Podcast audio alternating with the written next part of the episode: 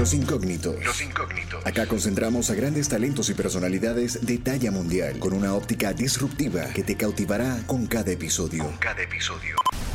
En este podcast escapamos de lo tradicional con relatos y perspectivas muy poco escuchadas por parte de nuestros invitados. Nacida en Argentina, con una mística y profesionalismo empresarial que le ha acompañado a lo largo de su carrera, junto al mágico pero muy apasionante mundo de la locución profesional, que con su carisma y ese toque sureño de la América Latina ha destacado en grandes escenarios y estaciones de radio que le han abierto sus puertas. Cuenta con el don de asesorar, recomendar y elogiar al mejor son del tango, el vino o un buen mate argentino. Les presentamos a nuestra invitada de hoy, Norma Quevedo, locutora profesional y actual presidenta de la Asociación de Locutores de Latinoamérica, ATLA. En Los Incógnitos, con Julio Cardoso. Bienvenidos.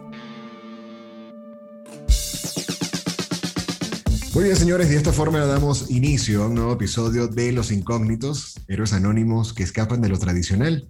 El día de hoy tengo el agradable y verdadero placer de conversar y compartir un poco con Norma Quevedo. Norma Quevedo es una locutora profesional, profesional también dentro del área corporativa en Sudamérica, específicamente en Argentina. El día de hoy preside desde hace un tiempo, digamos, en su aniversario, que es cuando estamos realizando esta grabación a DELLA, la Asociación de Locutores Profesionales de Latinoamérica. Y tengo el, bueno, el gusto de compartir con ella en este episodio de Los Incógnitos. Bienvenida Norma, ¿cómo estás? Y así inicia un nuevo episodio de Los Incógnitos. Los Incógnitos. Héroes anónimos que escapan de lo tradicional. ¿Cómo estás, Julio? Buen día. ¿Cómo estás? Muy bien. Contenta y agradecida de antemano de esta charla que vamos a tener. Qué bueno, bueno, promete muchísimo porque estamos marcando historia con la asociación, estamos marcando historia con la forma de cómo locutar de manera remota, muchas cosas, del cual tú tienes mucha responsabilidad hoy día. Eres la cara de una organización que nació de manera, de una idea, de un brainstorming entre grandes creativos. Hoy día ya es un año de estos dolores de cabezas y grandes alegrías que nos da la profesión y bueno, nada, este, háblanos un poco de esos pasos profesionales brevemente, que es lo que hoy día te ha llevado como consecuencia y lo que falta, ¿no? De todo esto a nivel de locución y a nivel de esa estructura corporativa que siempre nos marca para poder dar pie a este tipo de posiciones.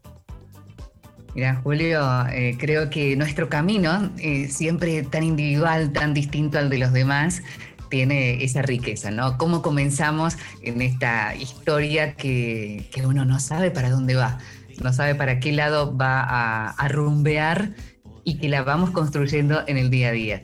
La historia profesional, en mi caso, soy bicho de radio. Yo soy bicho, de, radio. Sí, sí, sí.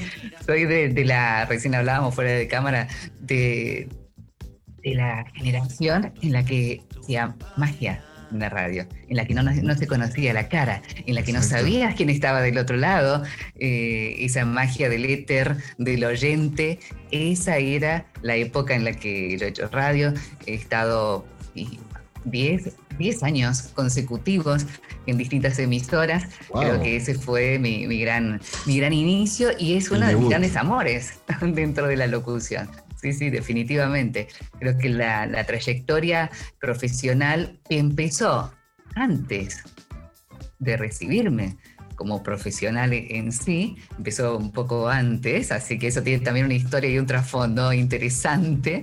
Eh, ha sido la radio, la radio me abrió eh, las puertas profesionales al mundo de la locución.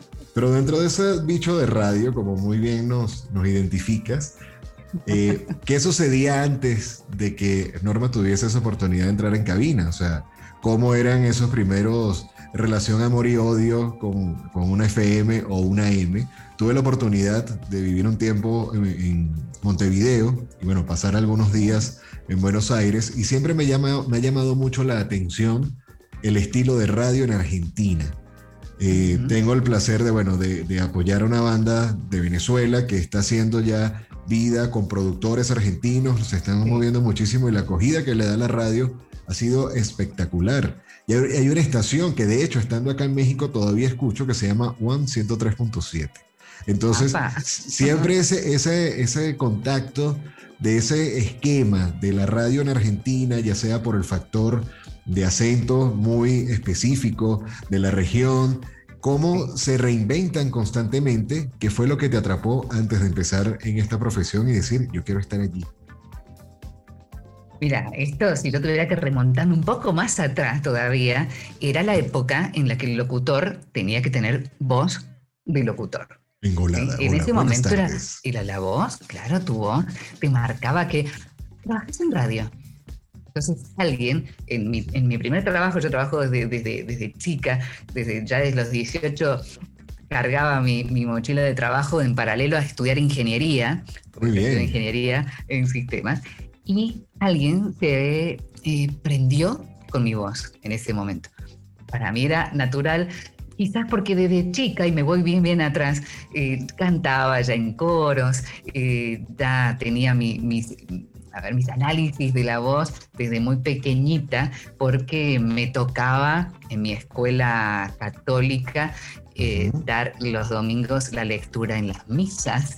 y esa preparación de dicción y respiración y bueno, ¿cómo hago para que suene bien y no equivocarme? espontáneo, de, niña, espontáneo frente al público en ese momento, que eran todos los que, los que te veían frente a un micrófono, ya desde muy chiquita, pero no te dabas cuenta que eso iba a formar parte de lo que después te iba a traer eh, en la vida, ¿no? Entonces alguien se acordaba de mi voz en ese primer trabajo que tuve, que me acuerdo que era técnicas de estudio, ¿sí? Yo vendía técnicas de estudio y esa persona que se acordó de mí era sobrino del dueño de una emisora de radio en Córdoba. Y un año después me llama este dueño de la radio a decirme mi sobrino tal y tal, que yo ni me quién era, se acuerda de tu voz. Así que, bueno, ¿cómo se acuerdan de mí? ¿Se acuerda de tu voz? Quiero que tengamos una charla el próximo lunes.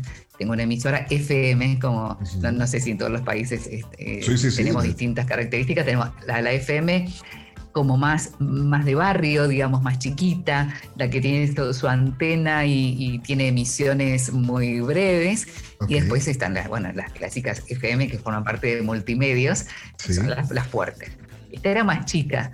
Y así empecé en una FM, en un programa de la noche, con otro colega también para hacer juntos el programa. Y realmente la, la recepción de, de, esto fue tan grande en ese momento que creo que pasaron dos semanas y tuve mi primer programa de la mañana en, horario principal. ¿Qué tal? Compitiendo con, con otras tremendas eh, voces y, y programas de horario de la mañana en una FM.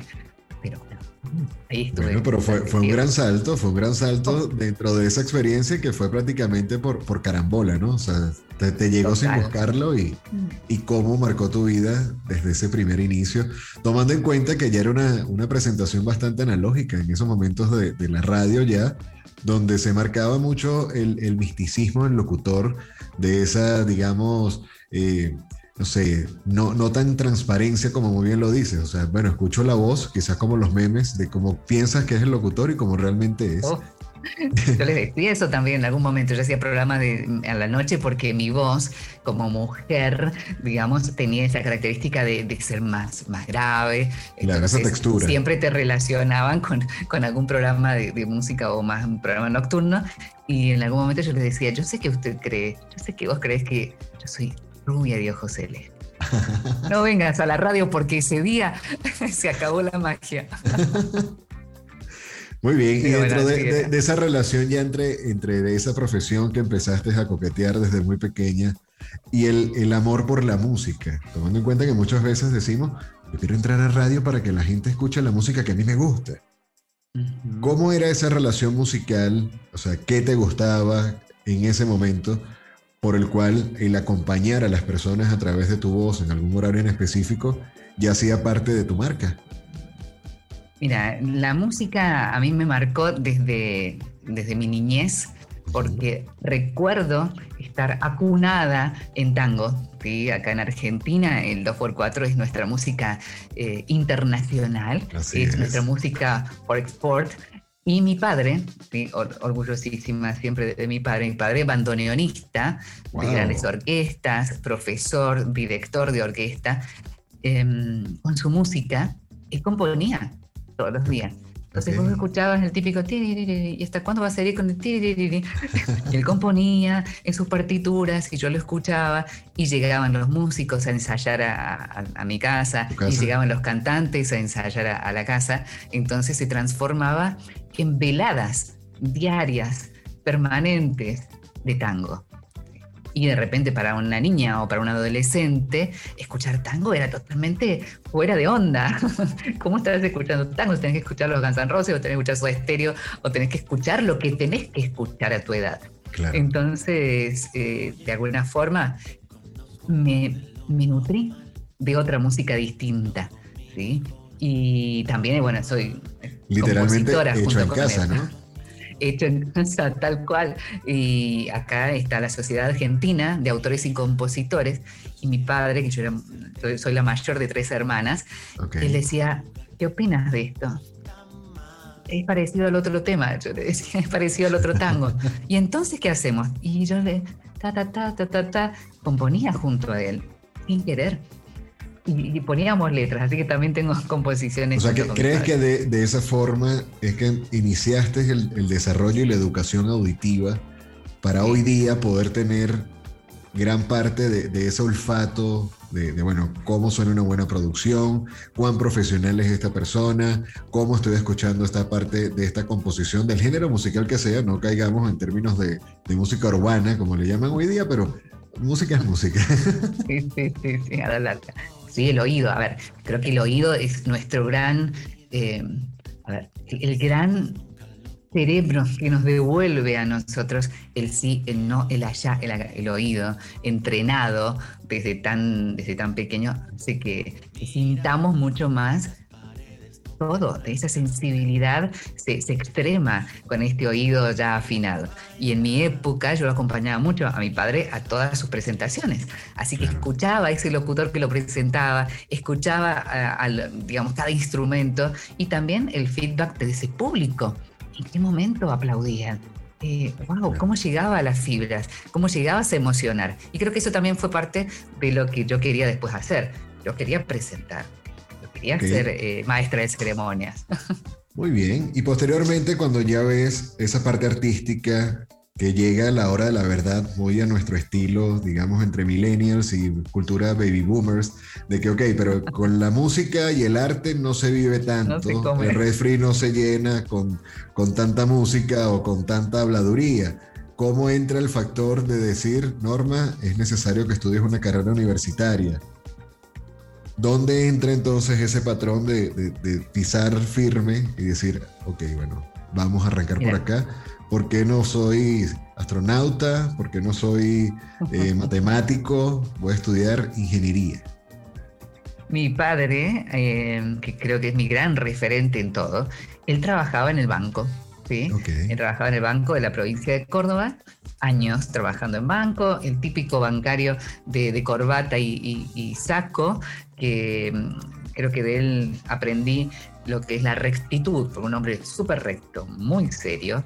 y él me decía, la, la virtud y el valor del esfuerzo y del trabajo es lo que te va a sacar adelante. Estudia lo que yo no pude. Avanzar como yo no pude. Claro. Pero nunca dejes lo que te apasiona palabras. El angelito y el diablito, eh, digo, tengo que estudiar. Y si me preguntas, no hubiera estudiado nunca medicina, creo que soy muy impresionable. Hay cosas que yo sé que no hubiese estudiado. Hoy, hoy creo que sí hubiese estudiado psicología y sí creo que hubiese estudiado algunas otras cosas de, más de humanidades, pero me fui a la ingeniería. Me fui a la ingeniería en sistemas porque creo que también había una parte de este cerebro que, que pensaba de esa forma. Muy bien. Pero en paralelo, salía esto que te cuento, porque era muy pequeña también. Claro. Entonces tenía esta dicotomía. ¿Y qué pasaba conmigo? Lo que me pasa hoy. Eh, multitasker, estudiaba ingeniería, sacaba siete materias anuales porque las rendía todas, era, era de las que se comían los libros y estaba todo el día sentada estudiando. Y al mismo tiempo escuchaba la radio en la Universidad Tecnológica de, la, de la facultad. Digo, ah, qué lindo. Y pasaba en el, en el recreo de las materias y escuchaba. Ay, qué lindo trabajar acá. Bueno, yo seguí estudiando. mi padre me decía, no dejes nunca lo que te apasiona. Y eso, eso lo tenía. Caló constantemente. Totalmente. Así que yo estudiaba, trabajaba ya en, este, en, esta empresa que hoy sigue vigente acá en Córdoba, ya a los 18 años buscaba el, mi diario, el diario de papel, ¿no? Como de ahora, y marcaba los domingos que buscaban. Y eso me hizo entrar y estudiar ingeniería, me hizo ingresar en la empresa petrolera más grande de Argentina, que es em, por la ingeniería, digamos. Por tener mucho ingenio. de alguna forma. Y hoy eh, agradezco este mix que él me decía, no dejes lo que te apasiona, porque después de estudiar ingeniería, acá en Argentina tenemos el privilegio de tener una carrera de locutor. Entonces, acá sí te estudia tres años de locución. De Sí tenemos una, una carrera que nos habilita con un carnet que depende de la presidencia de la nación y que depende de, eh, del COMPER, que es el Comité de Radiodifusión. Ahí es donde Norma empezó a estar en la clandestinidad al principio, porque no tenía mi carnet. Y aparecíamos, cuando yo empecé a trabajar en grandes radios, eh, en AM, en multimedios, en los cartelitos de los vidrios de la radio decía, entre otros, ¿no? Norma que veo al aire eh, de lunes a viernes de 18 a 21 no tiene matrícula profesional. Se busca. Regularizar, bla, bla, bla, firma sello. Y cuando uno pasaba por allí a ver el vidrio con el nombre, decía, por favor, qué horror. Yo ya estaba estudiando.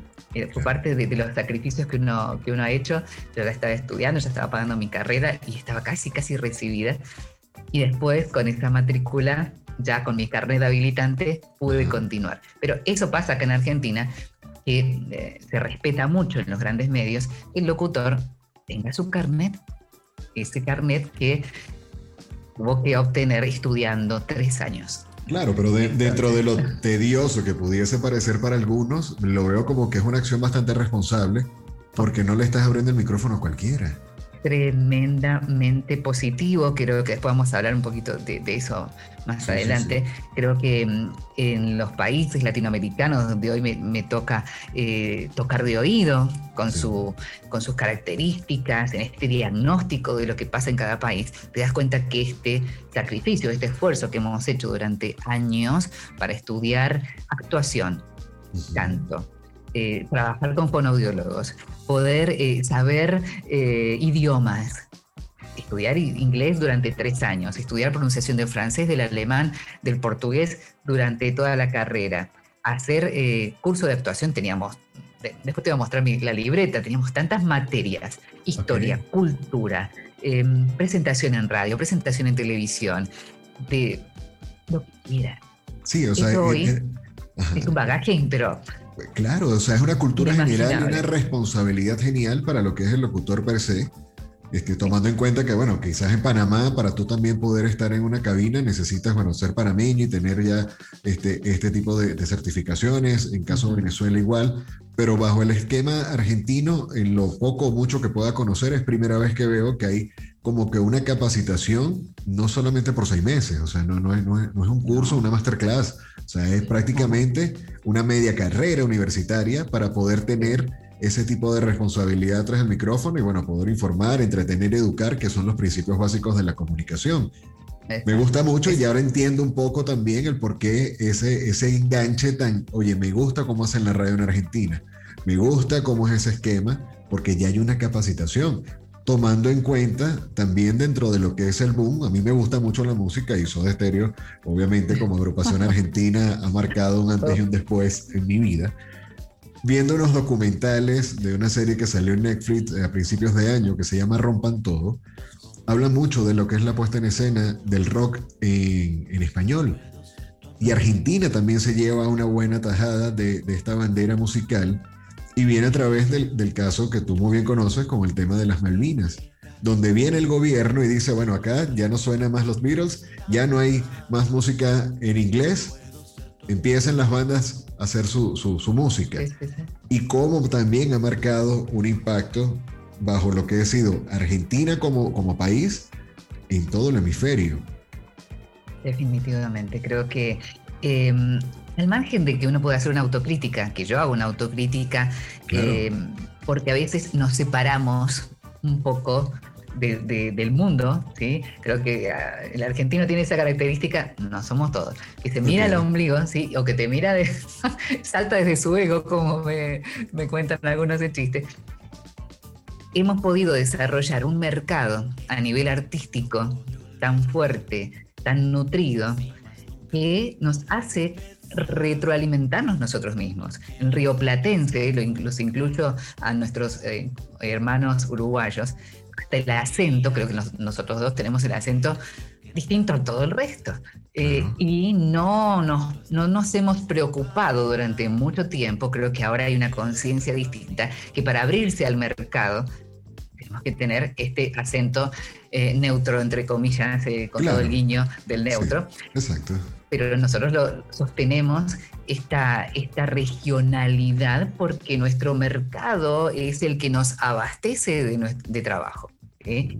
El hecho de tener tantas emisoras de radio, tantos canales de televisión, tanta oportunidad laboral que a pesar de todo, como todos los países, siempre hay un nicho donde se la quedan unos cuantos, que son los famosos. Correcto. Porque acá también está eso, ¿no? El locutor o el conductor de repente eh, empieza a formar parte de los famosos, de, los influencers en la, en la cámara o en la radio. Entonces acá sí se ve como, como el locutor allá, ¿no? Están los mortales y están los locutores. Los que caminan arriba del agua. Pero fíjate que puede que sucede algo que, comentaba Mario Filio en la conferencia donde, tú y yo nos conocimos, que fue en este caso en el Voice Master del año pasado, 2020, donde él hablaba en, su introducción, siendo quien abrió el, ciclo de conferencias, de que llegaba un momento que estaba tan de moda que ya no era apetecible para las marcas, porque sonaba en todos lados. Entonces es cuestión de cómo ir cuidando también ese tipo de puesta en escena, porque así como llegas a ser el, inalcanzable, puedes de un día, de la noche a la mañana, a pasar el ser más desapercibido. Y, aparte porque estas personas tienen, eh, tienen un sello, tienen que tener un sello que los caracterice. Acá no sé si se ve eh, Tinelli, por ejemplo, que es un, un, productor, un conductor que durante años se caracterizó por tener un tipo de programa que después obviamente generaba la polaridad de o lo amas o lo odias. Y no había un equilibrio de que todo el pueblo argentino adoraba su programa. Entonces sí, se transformaba en un icono extremo. Y ahí es donde también eh, volvemos a la palabra que creo que apunta a, todo esto, que es el equilibrio. Claro. Cuando uno pasa esas rayas, ya el equilibrio se desdibuja y yo soy de esta forma y captamos un, mercado. Pero sí, eh, como bien me decía Jorge Reyes el otro día en una charla de audiolibros, si todo es importante, deja de ser importante. Deja de ser importante. Si todo se transforma en especial, deja de ser especial. Claro. Yo, yo, lo comparo mucho con, con el uso del, del disculpa. Si cada vez que uno comete un error utiliza la palabra disculpa, o decir, es mejor decir me equivoqué, porque realmente entonces cuando vas a necesitar que te disculpen, no te van a disculpar. No te van a disculpar. Porque es tan habitual que lo ven como una muletilla. Es cierto. Bueno, a veces tenemos esas muletillas, sí, totalmente. Y hay que poder eh, discernir cada vez, cada uso, cada cosa. Bueno, ahí va tomando en cuenta dentro de toda esta evolución y ya cuando entonces empiezas a estudiar y hacer radio y, con todo esto ligado a tu parte profesional, ¿dónde considera Norma que pasó al siguiente nivel, donde en ese equilibrio dices, bueno, estoy siendo exitosa, profesionalmente bajo una carrera de ingeniería en la petrolera más importante de la República de la Argentina, pero ahora dentro de esa idea que muy sabiamente desde hace mucho tiempo sembró papá al decir no olvides lo que te apasiona. ¿Cómo entonces empezaste a complementar eso? ¿En qué momento hizo Crash? Los incógnitos. Los incógnitos. Héroes anónimos que escapan de lo tradicional. Que escapan de lo cuando en la radio, esta chiquita que te cuento, llegó una carta porque no sé si los, los tus oyentes y demás tenés esto que, reciben Mira, esta es una generación que no, no, creo que haya conocido el telegrama. Yo no conocí el telegrama, pero sí conocíamos las cartas y la migración. el telegrama? No, sí lo conocí. me hace sentir mal. No, el telegrama más cercano que conozco ahorita es el Telegram, que es una nueva aplicación. Pero telegrama, telegrama, ni clave Morse, no, no. Uy, uy, uy. Vamos, mira, ya, voy a contar una historia de un telegrama, pero bueno, Adelante. Para, otro, para otro podcast. Em, llegaban cartas a la radio y un día llegó una carta con una nominación a premios. Llegó la carta a la nominación del premio Nueva Radio, acá en, Córdoba. Llegó otra carta con la nominación al premio eh, Revelación Femenina. Y llegó otra carta con una nominación a Conducción Femenina. ¿dónde estoy? ¿Qué es esto? Y fui a la entrega de los premios. Em, no ganamos esa, esa vez, no ganamos los premios, eh, pero estábamos rodeados de, estos iconos que, que te contaba. Estaban allí. Y yo estoy sentada en la mesa del lado. ¿Qué significa? Y hace tan poquito que empecé, porque hacía tres meses que había empezado. Okay. Eso me hizo como un clic.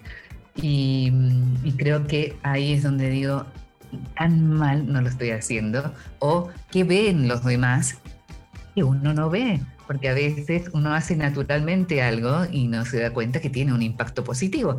Así que así empezó eh, con el tema de la nominación de los premios, de allí surgió la propuesta de otras radios, después te voy a contar otra anécdota que tiene que ver con, con los demos, justamente por esto, claro, claro. de no tener demo. Eh, otra radio me, me llamó y así empecé a trabajar en una radio a la mañana, en una radio a la noche, porque yo estudiaba y trabajaba en el día, y después radio fin de semana. O sea que ya tenía tres emisoras y en una era una AM muy conocida. Dije, esto me llena, esto me gusta.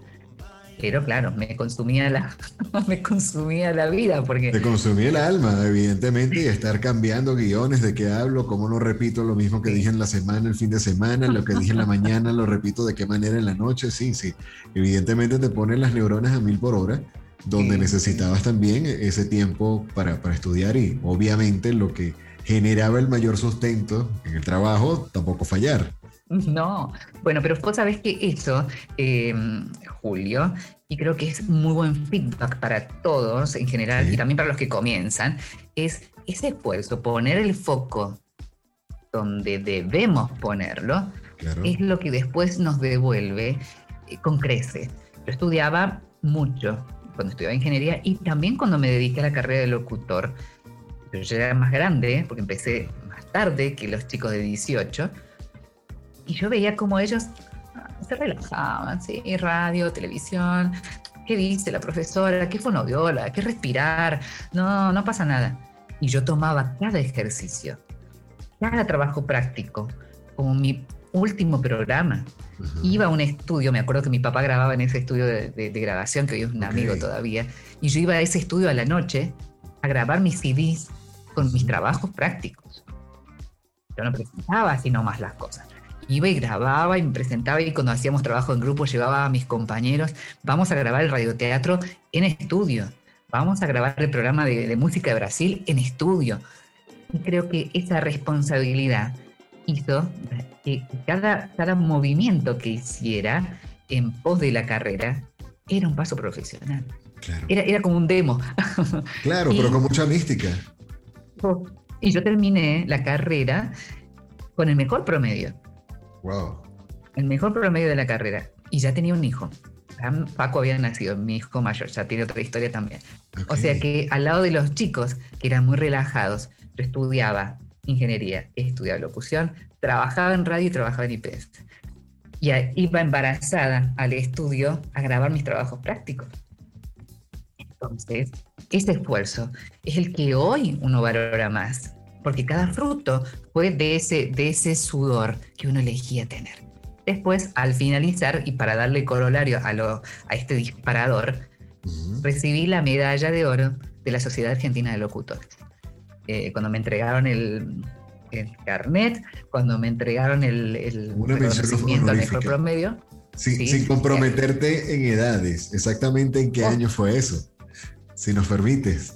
Mucho, Julio, pues hace mucho. Bueno, está bien, pero es para que vea la audiencia o escuche la audiencia que en este caso no, no, es algo de la noche a la mañana y que para poder llegar a ese logro, ¿cuántos años o cuántas eh, horas de no dormir pasaste para poder llegar a ese, a ese logro?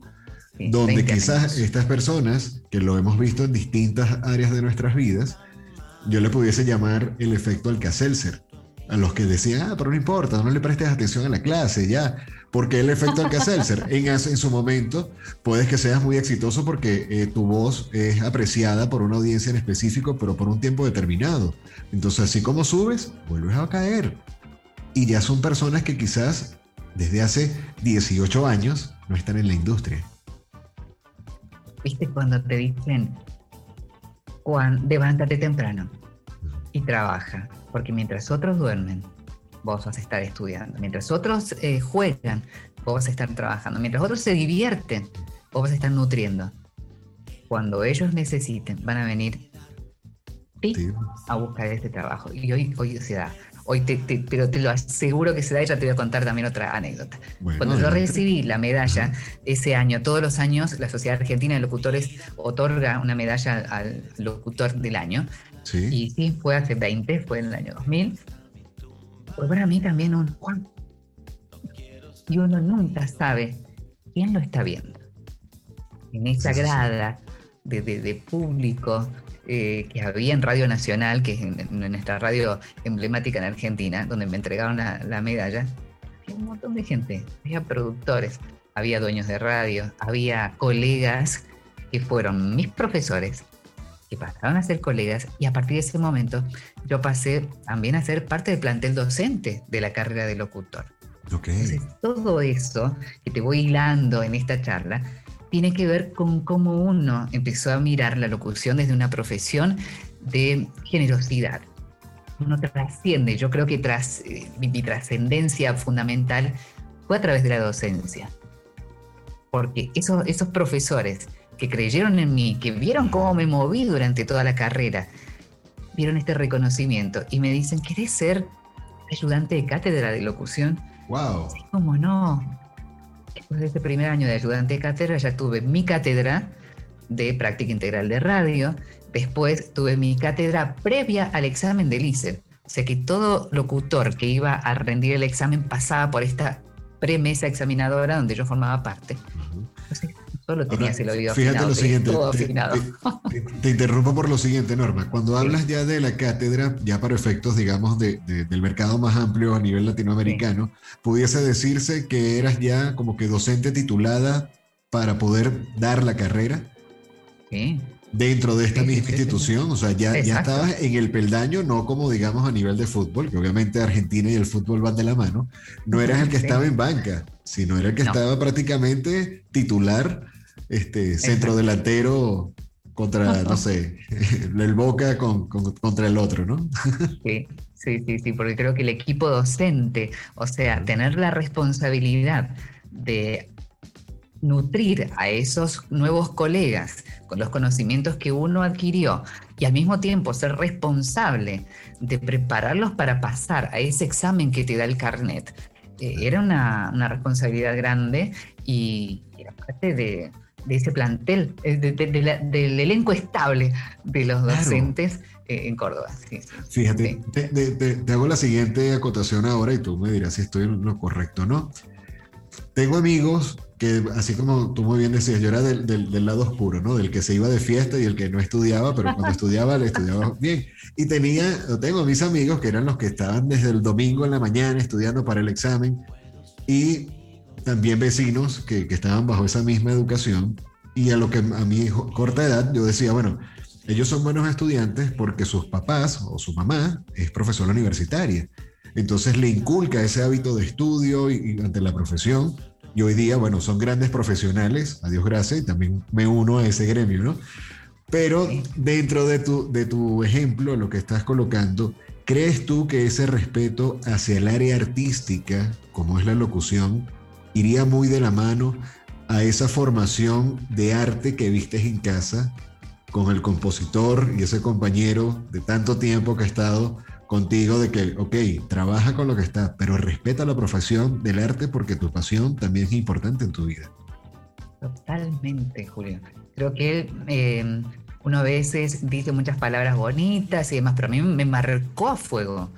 Me marcó a fuego porque yo veía ese hombre saco y corbata, que iba con su carpeta todos los días a trabajar al banco, eh, ese hombre recto, ese hombre que a pesar de todo, él podría haber sido director o gerente del banco, pero él rendía sus exámenes para subir de puesto de jefe de sección a jefe de divisiones, me decía, en, buen argentino, si yo hubiera estado en la trenza, como le dicen acá, si yo se hubiera por otra vía, si yo hubiera estado en la trenza, hubiera sido gerente bien joven. Yo veía esa rectitud de no, cada paso era estudiar y rendir. Y él estudiaba a sus 50 años. Estudiaba para rendir un cargo, porque se, rendía y se avanzaba.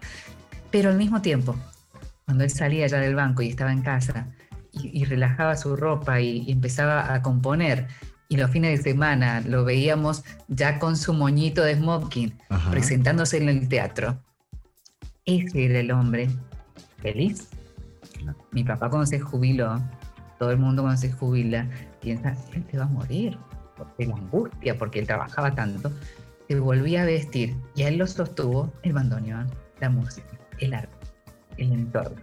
Entonces, ese, ser humano, que es ahí donde nosotros tenemos que vernos, iba más allá de ese trabajo que le daba de comer y que nos daba de comer, que nos dio un techo, agradecidísimos a papá. Pero ese ser humano se sostuvo en esta vida gracias al arte eso que, que lo despegaba de la rutina sacaba su ser. Entonces yo aprendí de ese ejemplo y dije, bien voy por ahí porque yo siento esta llama dentro. Entonces es lo que nos va a sostener más allá, porque nos despiden del trabajo, nos, nos quedamos en la calle y nosotros decimos, wow, pero yo sé hacer algo más. Y a alguien yo le contaba a mis hermanas más chicas, yo nunca me voy a quedar sin trabajar. Ese era mi lema también nunca me va a faltar para comer, nunca voy a dejar de trabajar, porque me voy a reinventar, porque sé que tengo esa capacidad y eso también es lo que tenemos que transmitir. Creamos y no nos optemos, porque mañana dejamos de estar donde estamos y no podemos salir a, llorar, porque en ese llanto, en ese tiempo, tenemos que seguir construyendo. Claro, muy clásico del que, adelante, ¿eh? El arte, a ver, el arte y la disciplina el amor, la pasión y el esfuerzo. Ahí, en ese equilibrio tan bohemio del artista que, en algún momento hasta nos creemos que nuestra noche, y a mí me ha tocado mucho estar en ese ámbito de, prensa con, artistas, mi padre nunca me dejó bailar tango, nunca me dejó cantar tango que me pasó. Y tenía muy buena voz y cantaba bien y tengo dotes de, baile, porque me dicen, no te quiero en ese, en ese, mundillo. Él porque me celaba en realidad, pero bueno, no importa. No te quiero en ese mundillo. Y yo veía lo que pasaba en ese mundillo también, ¿no? Entonces, eh, este equilibrio, porque a veces ha pasado con grandes artistas mundiales de la música, cómo eso ha ido perdiéndolos y los hemos perdido, ¿no? Sí, pierdes, pierdes, el norte, pierdes el norte y ya dices, oye, que, esa vida de excesos. que no se daba en el tango precisamente, pero, pero sí, sí, sí, sí, el artista y esa, ese, ese, esa, esa cuestión nocturna y de, de, las previas, bueno, ahora la pandemia, los chicos no deben ni saber lo que era, pero en las ruedas de prensa y todo, todo, a ver, no sé, hasta, hasta los partidos de fútbol, porque yo he, relatado fútbol también. Y soy una de las primeras mujeres que ha hecho cancha, que ha estado en los estadios haciendo locución comercial. Ok. Pero de vez en cuando le, entrabas también a, la narración deportiva. Sí, sí, sí. Ahí, bueno, ahí estuvimos con paréntesis para los, para los futbolistas, con Maradona y con todos, porque terminaban los partidos y se iban todos a la, a la, a la rueda de prensa y a a, toda la, otra parte que, que, había. Y uno, también, y uno también lo ha vivido. Entonces creo que no está mal vivirlo y está bueno ver el equilibrio, ¿no? De todo. Es decir, está bien. Y, me gusta, pero si yo no me veo por este lado, no, no. no perder el piso. Dentro de esa parte ya más personal, ¿cuáles pudieses decirnos que han sido esas grandes alegrías? Por lo menos dos. Dos grandes alegrías que te han marcado y cómo te pudiesen definir a ti como persona. Uy, alegría. Bueno, aquí pasa que las alegrías eh, una, no, se mezclan un poco, se mezclan con lo profesional, eh, con esto de, lo familiar se mezcla un poco. Una gran alegría, sí, que tiene que ver con lo personal y lo profesional, fue eh, poder ser presentadora en el teatro más grande acá de, Córdoba, que es el Teatro General San Martín, para los que después googleen. Hacer una transmisión, hacer transmisiones en vivo para Cadena 3, que también es la, cadena más grande de, acá de, Argentina, y también presentándolo a mi padre en esas, en esas veladas de gala. Creo que esas son grandes alegrías. Haber hecho veladas de gala por todo el país de la mano de, nuestro 2x4 fue genial, porque los grandes presentadores de orquesta de, la época están en la misma lista y yo estoy en, esa lista, ¿no? Eh, de quiénes fueron los grandes presentadores de, orquestas de música ciudadana, esa fue una gran alegría. Otra gran alegría fue también profesional, y ya te cuento la personal, fue el reconocimiento de el Martín Fierro, Acá hay un premio, que es el premio más grande también de, nuestro país a los artistas de la radio y la televisión. Yo ya estaba haciendo televisión con Ricardo Guarino, un colega que ahora nos vamos a encontrar pronto nuevamente. Hacíamos un programa médico, programa de medicina. Y este programa obtuvo el premio Martín Fierro, que creo que también fue un, un logro, un antes y un después. Eh, y también creo que esta rectitud o esta cuestión de priorizar las cosas me han dado alegrías personales, a pesar de que alguien lo podría ver en contrario. Yo tengo dos hijos, ¿sí? Y mm, adentrándome un poquito en eso, yo tuve que dejar la locución en un momento. Ok. Tuve que alejarme, porque tuvimos a mi hijo mayor, a Facu, con eh, una, situación cardíaca, entonces hubo que operarlo del corazón. Yo tenía mi prioridad ahí, natural, de madre y de acompañamiento y aparte de todo su camino, de, todo su camino tan complejo donde no, no, podía caminar sino era con elásticos, un montón de cosas que sucedieron eh, durante su, eh, su evolución ¿sí? de, niñez. Entonces creo que cuando él terminó, Dario, bien, de una forma tan, tan linda con todo lo que habíamos pasado, fue para mí un wow, hice mi tarea. Lo logramos como familia. Sí, sí, sí, hice mi tarea bien. Y después la segunda vez fue con mi hijo más chico. Que hoy, hoy está operado de, pulmón también. Eh, le tuvimos que hacer una, extirpar el pulmón derecho, medio pulmón derecho, porque venía con una malformación. Y wow, creo que fueron momentos duros, claves. Y es ahí donde uno incorpora esa otra parte. Ya dejas de ser Norma, la estudiante, la hija, la, profesional, la trabajadora, para... Hay un propósito. Claro. Y tienes que ser madre y encima tienes que ser madre dando eh, un plus, ¿no? Eh, fueron dos momentos bien fuertes. Y fuertes, pero, también... pero lo supiste dominar. Ahora mi pregunta sería la siguiente. Dentro de eso que estás haciendo, ¿cómo fue ese choque para Norma en el sentido de cuando somos muy disciplinados y exigentes con nosotros mismos, tendemos a, ser un poco cuadrados. O sea, esto es así, este es el proceso, este uno más uno son tantos, pero ya ahí tenías que quitar por completo ese pensamiento cuadrado y sentir con el corazón para tomar las decisiones familiares. Ya no había un manual, no había un circuito, no era, no era un proceso de, de manual de operaciones, de, bueno, ¿qué me dice la página 47 de cómo debo llevar el proceso? No, ya era simplemente intuición y acción. ¿Cómo te sentiste en ese momento? me estás leyendo tal cual porque yo siempre he sido una persona muy estructurada, una, una, una joven muy estructurada. Hoy se ve distinto porque creo que también hay un momento de aprendizaje donde hay un punto de inflexión que genera este tipo de cosas y ahora te lo cuento. A pesar de ser tan estructurada, sí era muy sensible. sí, sí. Y eso me dio pautas de que había un propósito más allá. Y es donde nosotros tenemos que pensar hoy, ¿no? siempre, para cualquier cosa que hagamos, hay un propósito. Tenemos un propósito y el camino te va llevando para que vos nutras de aprendizaje. En este caso fue de fortaleza, de resiliencia, de, mm, de prioridades, de mm, también decir dónde estoy parada y qué voy a dejar creo que son grandes aprendizajes que nos hacen más fuertes. Lo que no te mata te fortalece y te aseguro, Julio, que en mi caso generó una mujer fuerte que después tuvo que llevar a, casa eh, su casa sola, ¿sí? con, los, dos hijos. Creo que esto también eh, eh, es, digno de, contar para las chicas, las colegas y las compañeras que a veces dicen, bueno, yo tengo mi familia, tengo mi esposo que me cuida no puedo. cuando llego.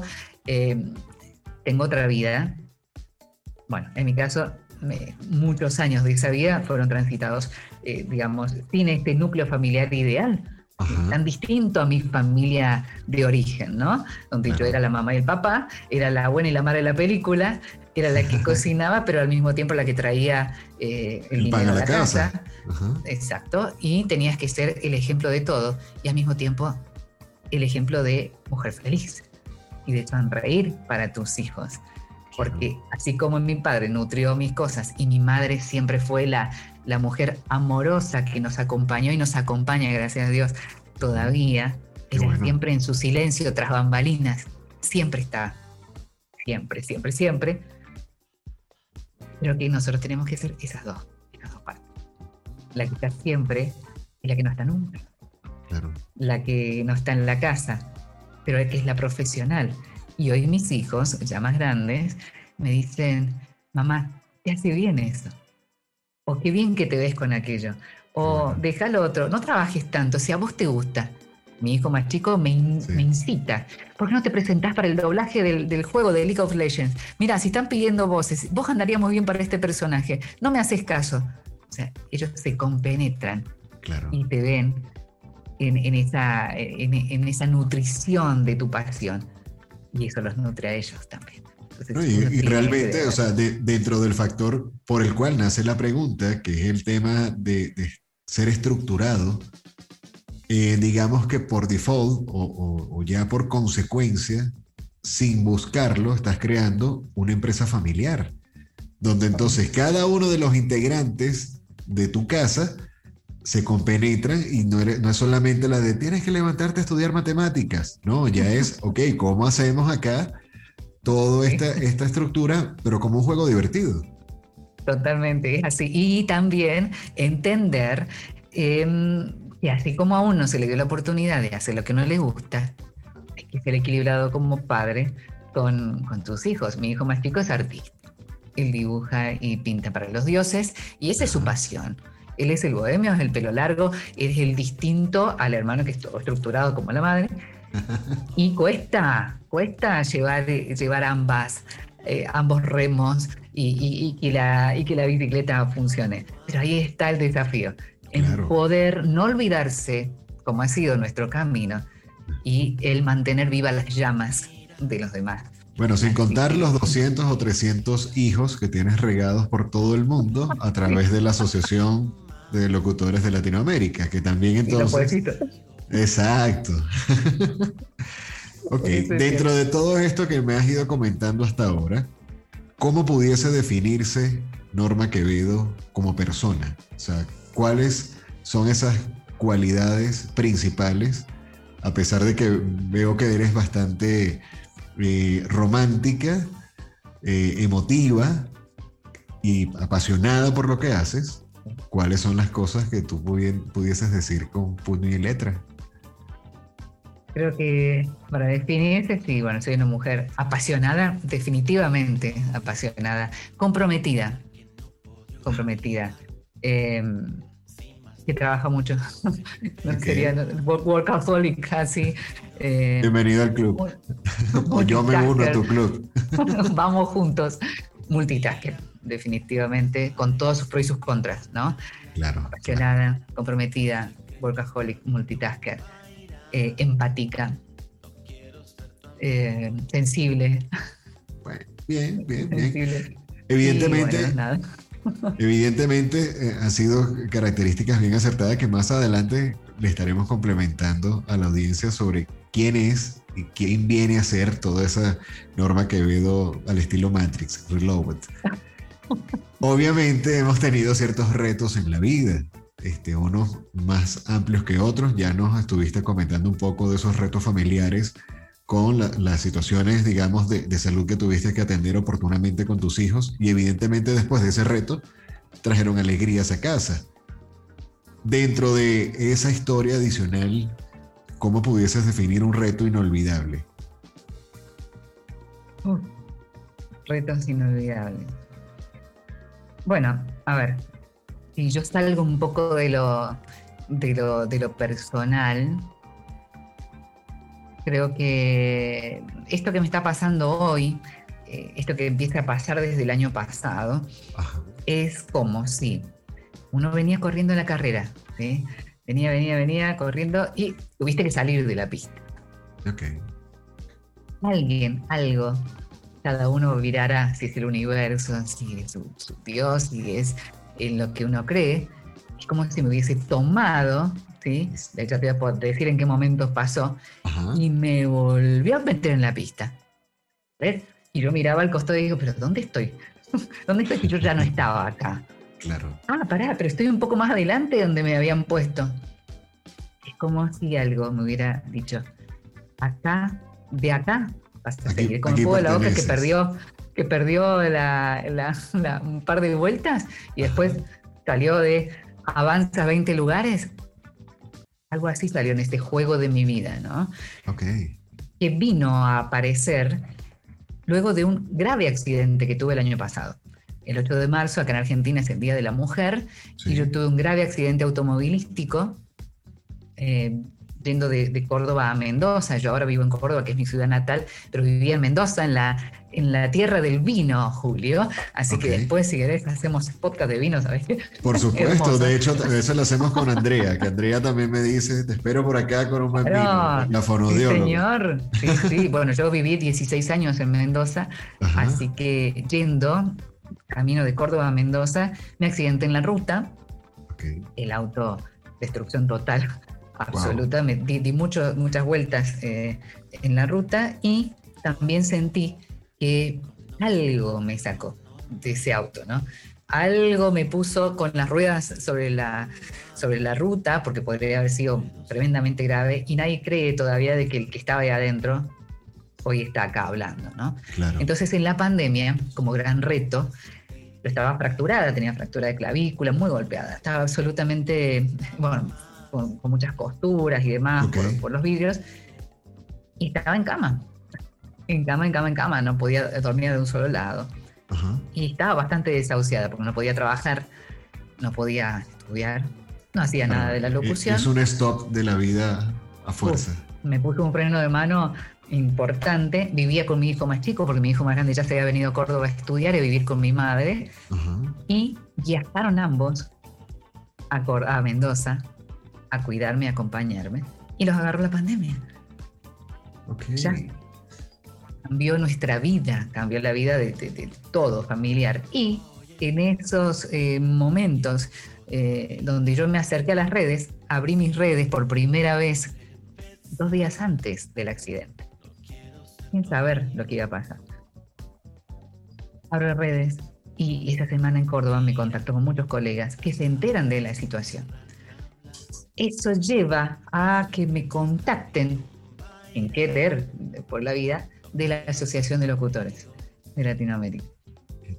para mí era, fue como un despertar, fue como un volver a la, vida, volver a este camino raro, volver a esta carrera extraña, en un momento muy, muy complejo de, mi, de mi forma de ver la vida. Sí, los pensamientos encontrados. Sí, hizo así, ¿eh? De dejar de pensar tanto a empezar a sentir más. Claro. Eso fue un gran clic. Ese accidente fue un gran clic en mi vida. Hoy soy una mujer más desestructurada en ese aspecto.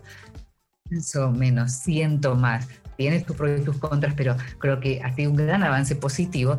Y de repente me llevó a este reto en el que estoy ahora, que es em, estar caminando al frente de este gran, gran conjunto de suena, suena, bastante humilde, de verdad te lo, te lo aprecio y te lo agradezco, pero las cosas hay que darle honor a quien honor merece. Hoy día presidir la Asociación de Locutores Profesionales de toda Latinoamérica, que es un puesto que has ido llevando de una manera muy responsable, muy dedicada y evidentemente este, debes nombrarlo porque eso es lo que hoy día haces y bueno, de alguna u otra forma, como comentábamos, digamos, en radio, fuera del aire o antes de la grabación, cosas donde te ha dado muchas alegrías y también muchos dolores de cabeza. Porque así como en esos altos cargos, también te llevas en ocasiones el mérito y los aplausos, también los no me gusta o las quejas principales también pasan por, por ese departamento. Sí, señor. Entonces, esas son como que las costuras que no se ven eh, en cámara. Exacto. Eh, además, eh, días, días atrás que tuvimos esta charla que te contaba con nuestro un psicólogo, con Sergio Alkovich, que también lo trajo André a, a nuestras charlas, él nos decía, practiquemos, hagamos un ejercicio. Estamos todos, éramos 90 y pico, casi 100 personas. Sonriamos y digamos, estoy triste. ¿Cómo se siente, no? Claro. Pero enseñémosle al cerebro, y si yo hago mi gesto de sonrisa, él tiene que cambiar su actitud. Y eso es lo que nos pasa y que me pasa ya hablando ya en lo personal, cuando pasan estas cosas, cuando uno tiene que estar en cámara, cuando uno tiene un, rol que ejercer ante los demás, el esperable es que Norma esté contenta, con sonrisa, inspirando, motivando, generando eh, energía, movilizando energía positiva, porque creo que eso también caracteriza a la asociación, eh, la cercanía, Creo que en eso sí tiene un, poco, un poquito mi sello, de estar muy cerca de cada uno, de ser empático, de no olvidarme un cumpleaños, de mandarle un audio, de, de dar una bienvenida personalizada, de escuchar sus situaciones personales, de ver cómo poder acompañarlos. Que de repente hay organizaciones que no son tan cercanas y en este caso sí. ¿Qué pasa? Esto atraviesa, atraviesa el rol a la persona. Entonces, eh, por ahí esa cara sonriente que está a la noche en la charla, hacía una hora que estaba tratando de, maquillar sus ojeras o secando sus lágrimas de alguna discusión o alguna situación compleja, pero que hay que seguir, hay que seguir y show, show must go on y es parte de, la música que me caracteriza también, ¿no? Claro. Es, uh, mi objetivo está allá y allá voy, mi propósito no puede caer por una situación puntual. No, y, es totalmente acertado. El, tema también, muchas veces cuando se ocupan ese tipo de cargos, es que dentro de esa cercanía, si no tienes esa capacitación ya como, como educación profesional y personal, los problemas de otros los empiezas a absorber tú.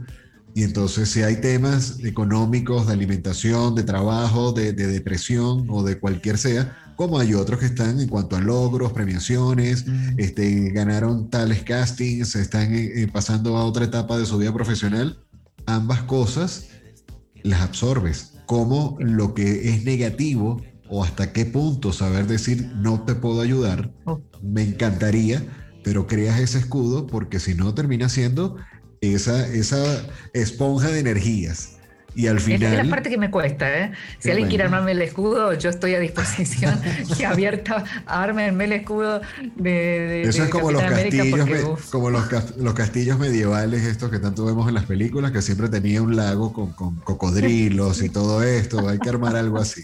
El castillo está. hay cocodrilos por ahí, bueno, fíjense, porque ah, me cuesta, me cuesta esa parte, no, no, eh, es difícil, creo que entre las competencias genéricas organizacionales que hablábamos fuera del micrófono, eh, hay algunas que uno incorpora, pero esta cuestión empática que va más allá y, la cuestión sensible hace que sí, que, uno no puede ser omnipresente.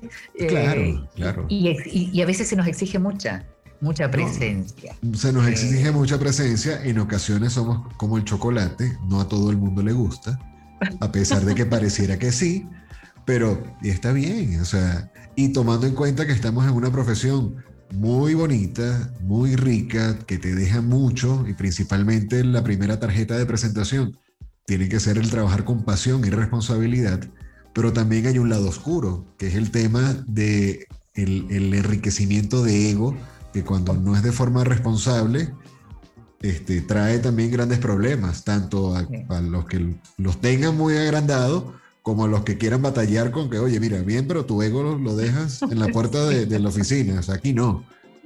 Es como cuando dicen, eh, yo no sé, se casó conmigo por mi dinero, porque estoy famoso, algo así, no sabemos muchas veces esos acercamientos, si uno cree, creo pues si son auténticos o son por interés. uno cree en la gente a pesar de que tengo un medio desarrollado el instinto. ese, tercer ojo por ahí anda, anda dando vueltas, me han dicho que anda abriendo, abriéndose, así que también está, está metido en todo esto, pero bueno. Eh, si no de momento los cocodrilos, si no de momento tienes ahí los cocodrilos para que espanten ahí esas oportunistas. Tengo uno, uno, tengo un cocodrilo ahí que me defiende, pero no, pero no le transmito todo, ese es el tema. Algunas cosas me las guardo y recibo mis retos, ¿eh? mis regaños. Reto es otra cosa, mis regaños los recibo. No, tienes que ser la madre, no le prepares el, el ¿cómo es? El, el escenario para que haga show, oh, porque hay, hay de todo. Hay de todo, hay de todo. Pero bueno, este es un gran reto, Julio. Creo que es un gran reto que hoy no lo vemos. Eh, ¿Por qué?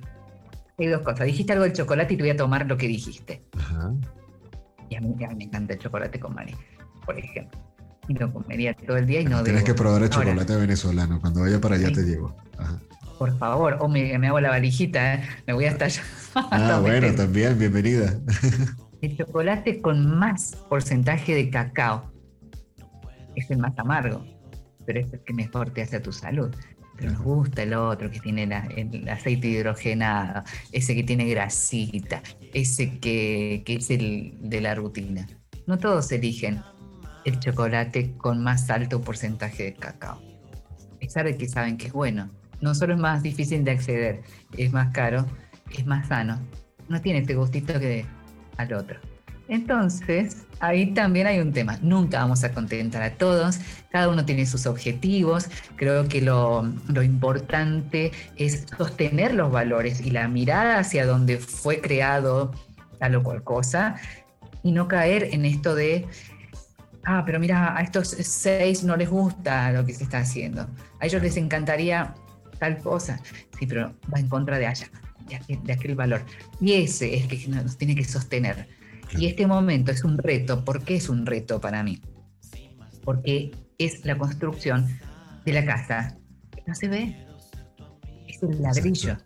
Que se Los cimientos, exacto. esa columna vertebral. Y vos sabrás como la casa de los tres chanchitos. La primera la soplaron, a la segunda también la tiraron, costó un poco.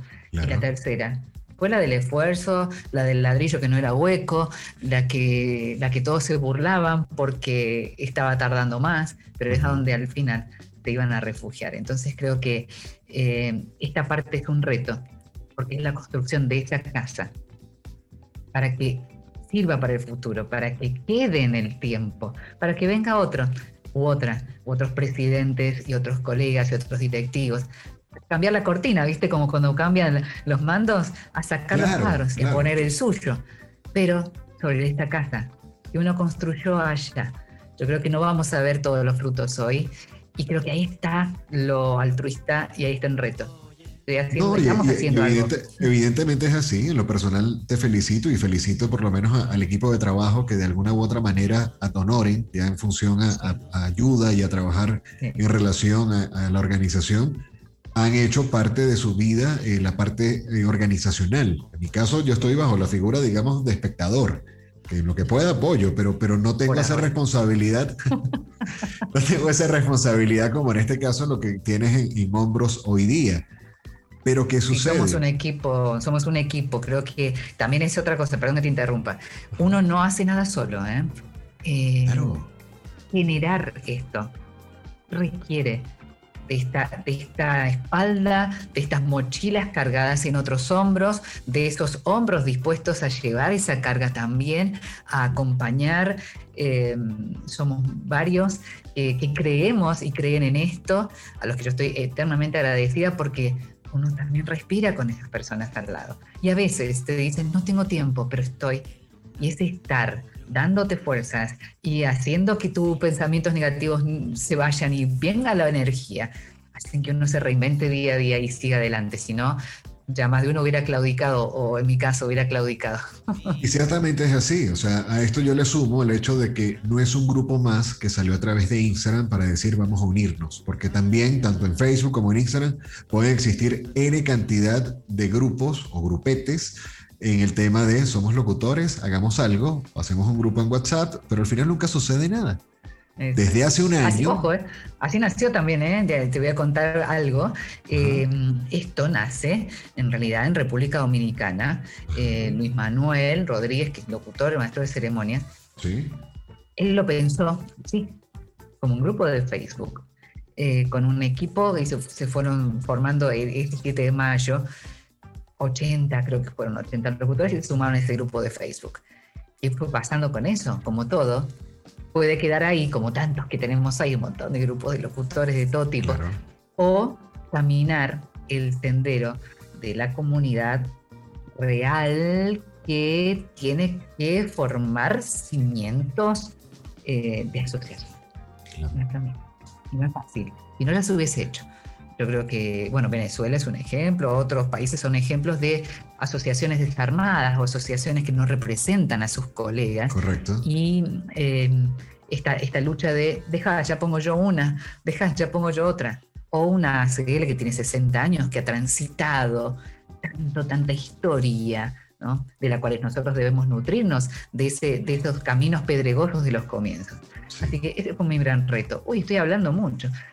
No, no te preocupes, eh, pero es que está, genial y súper entretenida de la entrevista, de verdad que súper agradecido en nombre de la audiencia y de mi parte de todos esos tips personales que nos has regalado y nos sigues regalando, porque apenas vamos como por la mitad. Este, sí es parte del contenido que, hacemos que la audiencia, o en este caso los conocedores de, este tipo de mercados, o, o, el público, el cautivo, para lo que es los incógnitos, se lleven un pedacito de la esencia personal de ese profesional porque como te comentaba cuando te daba el speech de hacia dónde íbamos dirigidos, o sea, muchas veces nos ven como la persona de que, bueno, ah, ok, qué bien, siempre tuvo que haber estado en esa posición de, liderazgo o lo que sea, ¿no? O sea, ¿cómo ha sido realmente ese camino al andar, como dice la canción? Y nada. Y otra que te cuento. una que te cuento acá. Yo nunca pedí estar donde estoy. Claro nunca pedí estar donde estoy, porque eso también hay, hay mucho de eso en nuestro, en nuestro gremio.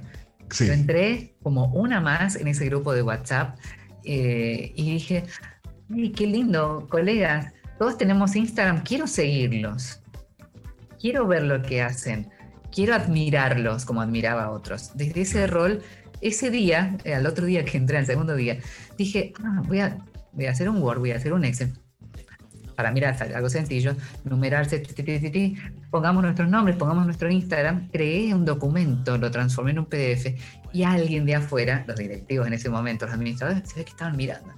Ok. Qué proactiva. Uy, qué lindo. llega el día del doblaje. Ah, puedo aportar a alguien. Tengo un colega que puede ayudarles en el saludo. Y, y alguien seguía mirándome, evidentemente. Ajá, ajá, mira qué bien. Y me llamaron me dicen, queremos proponerte ser del equipo de marketing. Emoción. Mi desafío era el día del doblaje, que fue el año pasado. Sí.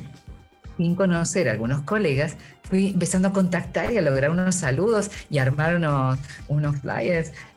Y todos se quedaron, wow, hace días que estamos tratando de contactar a esos colegas. Hace días que queremos dos saludos por lo menos. Y ese fue mi primer labor en marketing de la asociación. fue muy gracioso. Y después dije, no, pero hay que hacerlo así.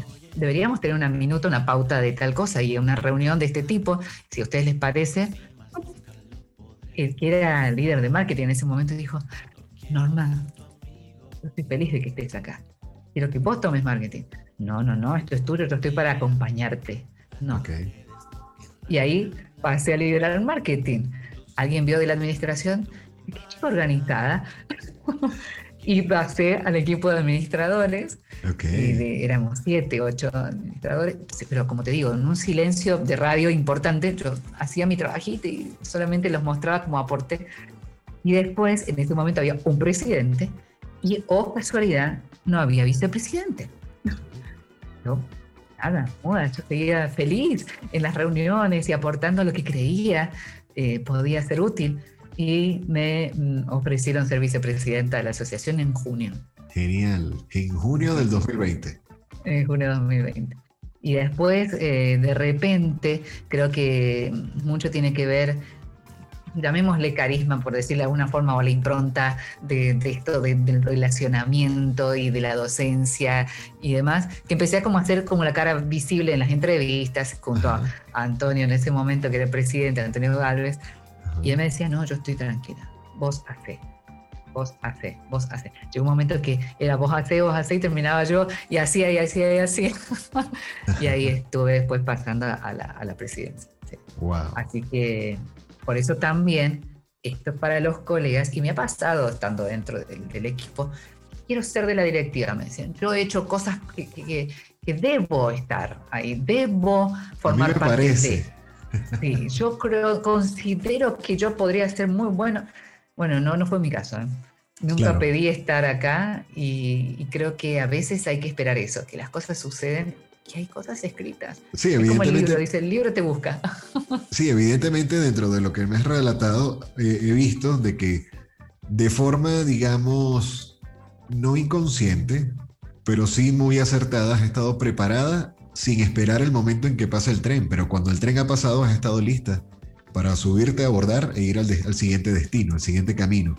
Dentro de esta parte de, de, lo que presides hoy como organización y evidentemente de la fortaleza que, no ha sido un grupo más del montón, sino ya una organización que tiene estructura, que tiene forma y que de alguna u otra manera también se ha contado con, con la aprobación y el compromiso de profesionales de la voz que también están en altas esferas, o sea, que tienen ya esto como una profesión arraigada desde hace años, tienen muy buena presencia en la industria, tanto a nivel de radio, televisión, doblaje, en distintas aristas, y también dan esa vocación de servicio para enseñar a nuevas generaciones.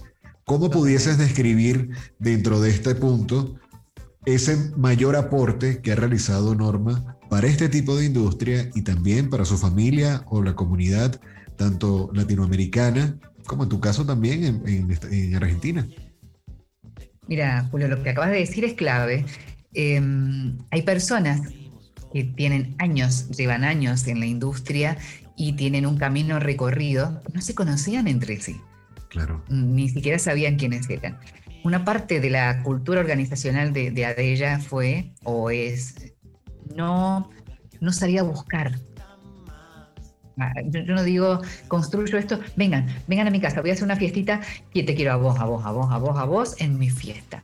Creo que es al revés. Eh, yo estoy armando esto y solo se fue nutriendo de gente que quiere formar parte, porque creo que, creo en lo orgánico, creo eh, en esto del, del querer ser otros, pertenecer, estar, y no en lo impuesto, no en lo, miren, miren lo que hago y cuánta gente traigo. No, no, no, no, no. Yo creo que ningún colega puede decir de los que están hoy acompañándonos en la, en la parte organizativa y directiva que yo le haya dicho, ¿quieres estar? ¿Por qué no venís? ¿Por qué no me ayudas? No, ha sido al revés y creo que eso es valiosísimo también. Que hoy esté Abelardo Oseches, a quien yo admiro y quiero muchísimo, como vicepresidente aceptando esa, esa propuesta que se conociera con un Galo Alcázar, que hoy también es otro vicepresidente director, eh, conociéndose a través mío, digamos, eh, y que quisieran acompañarnos. Y Galo me decía en su momento, veo tal y tal cosa, te puedo opinar. Por supuesto, le digo, sí, sí, sí. Es más, yo estaba en un momento bien complejo de, de organización y digo, mira, acá tenés dos opciones, no me va a dejar mentir, tenés dos opciones. Hacerme desaparecer de las redes, decir, mira, le pasó algo que parezca un accidente y no estoy más y alguien más se hace cargo o me ayudas o me acompañas y me das tu parecer desde afuera, desde adentro, de donde quieres. Y así fue como también Carlos se sumó, dijo, yo me sumo, voy por la opción 2, voy por la opción 2 y me sumo y te aporto y ahí estoy. Entonces yo estoy agradecida también porque esas uniones personales, ¿sí? de convicción de lo que uno quiere, han hecho que se transforme en algo de, fuerza profesional y que nos ha llevado adelante juntos. Te voy a dar una premisa que no sabe nadie. Adelante. El 13 de mayo. Nos llegó el documento de legalización de la asociación. Qué buena noticia. Eh, ya lo vamos a anunciar eh, la próxima semana a todos en general, porque eso era también algo que nos tenía en esta construcción de los ladrillos que era necesario. ¿sí? Creo que también por la forma de llevar las cosas, hemos sido muy bien acogidos por el resto de las asociaciones, por cada asociación regional, local, nacional, porque con los colegas hemos generado esa, esa, esa cuestión empática también, de querer aprender y querer estar, a pesar de que hemos tenido no. Claro, claro, claro, pero fíjate esos resultados, ya, ya simplemente no son bajo fronteras de, de América Latina. Ya por el momento que estamos haciendo esta grabación, estamos a escasos días de que se realice el Congreso de la Voz en España, donde también han tenido, eh, digamos, acercamientos entre España y lo que somos ya de, de Adella, eh, para ver qué onda, ¿no? O sea, una comunidad ya formada bajo este tipo de industria, con su acento particular y todo lo demás, pero que gire ya la cabeza hacia decir, ¿con quién hablo de que represente a toda esta comunidad en Latinoamérica? Hola de ella, este, quiero conversar contigo. Feliz, feliz por eso, Julio, porque con nosotros que nos conocimos en Voice Masters. Voice Masters se hizo junio, julio, agosto, septiembre, octubre. No teníamos ni cuatro meses. Sí. Yo, por lo menos, trabajando con el equipo, ¿no? Cuatro meses. Y digo yo, tenemos que estar ahí. ¿Cómo puede ser que un congreso que se haga en México no vamos a estar nosotros aportando con nuestra presencia, aportando con, con, cada, con cada miembro para, yo lo pensé así, ¿no? Aportarle al Congreso con gente de Argentina. Es la primera vez, me decía Patti, que ve tantos colegas de Argentina en el Congreso de la Voz. Porque nosotros nos miramos hacia adentro. Miramos nuestro encuentro nacional y eso para nosotros era la frontera máxima. Entonces creo que ahí hubo un gran aporte. es decir, acá estamos y desde la absoluta, y lo digo de verdad con absoluta humildad, fue el aporte al, al Voice Masters, de sumar gente. Mi padre me dijo, la cantidad de colegas de Adella que había fue impresionante. Y tuvimos una participación dentro del Congreso también de colaboración que creo que generó esta, esta, mm, a ver, esta unión cada vez más fuerte. Y este colega de Adella dijo, wow, yo formo parte de acá y estoy ahí. Entonces se generaron cosas muy bonitas, como los videos diciendo yo soy parte de Voice Masters, esos artes donde cada uno se siente orgulloso de pertenecer. Y ahí, bueno, tuvimos algún, algún no al principio, por ejemplo, para la charla de las asociaciones, donde ella no estaba constituida legalmente. Dijeron, no, alguna asociación digo, no, no, porque tienen que estar. No, no, no. Pero al finalizar el Congreso, alguien dijo, hagamos una reunión. Hagamos una reunión de presidentes, todos. Y ahí se logró el primer gran paso, porque es conocernos. Es como todo. A veces nos mandamos correos electrónicos, mensajes y no nos conocemos. Y es ahí, en esa mirada del otro, donde te das cuenta qué quiere, a dónde va. Y ahí es donde se nos abrió Fíjate algo, algo que, que me comentas que me parece también muy acertado, y es que a través de esa cercanía que empezamos a tener como locutores y de uniones entre asociaciones, yo también pudiese decir que yo soy antes y un después del Voice Master. Tuve el placer de conocerlo desde el 2017 de manera remota, pero a lo que voy con, con la idea que quiero transmitir. O sea, cómo a través de esa esencia que puede comunicar ese mensaje de voz, donde ya tú ves o empiezas a detectar dentro de ese oído musical desarrollado, con qué margen de humildad y autenticidad viene esa cercanía o con qué margen de oportunismo puede venir esa cercanía. O sea, es importante cómo ir manejando también ese tema de, balance, porque es cuando empiezan a existir esas, em, digamos, asociaciones o alianzas que van a ser perdurables en el tiempo porque estás ahora liderando una comunidad pluricultural. Hacemos una pequeña pausa en los incógnitos. Hacemos una pequeña pausa en los incógnitos. Para hablarte del workshop Cómo crear tu primer podcast, donde aprenderás técnicas esenciales de respiración, guionismo, producción y esos detalles técnicos y orgánicos que harán de tu primer podcast un gran producto. Para mayor información, consúltanos en Instagram como arroba reptilia.lata. Para mayor información, consúltanos en Instagram como arroba reptilia.lata. ¿Cómo crear tu primer podcast? ¿Cómo crear tu primer podcast? Exactamente. Es tan distinta la idiosincrasia de cada país. Por eso creo que yo también lo comentaba. Si nosotros hubiésemos sido la asociación de Argentina, de Haití, de Venezuela, de donde sea, quizás hubiera sido más sencillo legalizarse al principio, tener eh, una columna vertebral más rápido eh, generada, pero ya tenemos el mismo idioma, la idiosincrasia de cada país es tan diferente, la forma de comunicarse es tan distinta, los horarios, Julio, los horarios son distintos. y siempre yo, eh, como Argentina, tengo el horario más, más, tarde, ¿no? En un momento hemos tenido con México tres horas de diferencia. Así que cualquier junta, como le dicen ustedes, o reunión, em, a las 8 de la noche, era a mis 11, cualquier reunión a las 10 de la noche, era la una de la mañana, eh, hay un montón de cosas que, con, que conciliar para el avance, que no eran sencillas, más los gobiernos, más las miradas y las directrices de, de, cada país en este momento. Nosotros queremos avanzar sobre este sobre esta licenciatura de locución, que en México me presentaron una también para ver si promovíamos esta licenciatura, empezar a trabajar sobre la pata formativa, que a mí me parece, a nosotros nos parece muy importante que todos los colegas puedan decir, soy locutor profesional. Me dieron esto, ¿sí? Tengo esto. Bueno, ¿qué pasó con Adella? Al principio eh, presentaban demos y decíamos, tienes que ser un locutor profesional de tu país. O y Julio me decía, sí, yo soy locutor porque tengo mi, no sé, mi, matrícula. certificado de, la universidad. certificado. De México me decían, yo soy locutor B porque acá me dieron el, ah, locutor B, matrícula. En Bolivia me decían, mm, yo no tengo nada. Yo trabajé un montón en radio. Trabajé como cinco años. Eh, y en otro país te decían, yo no tengo formación, pero acá soy un referente en la televisión. Uh, y empezábamos a decir que es un locutor profesional. ¿Cómo decimos a nivel Latinoamérica, soy locutor profesional? Si Colombia no tiene carnet, si Bolivia no tiene carnet, si tal no tiene carnet.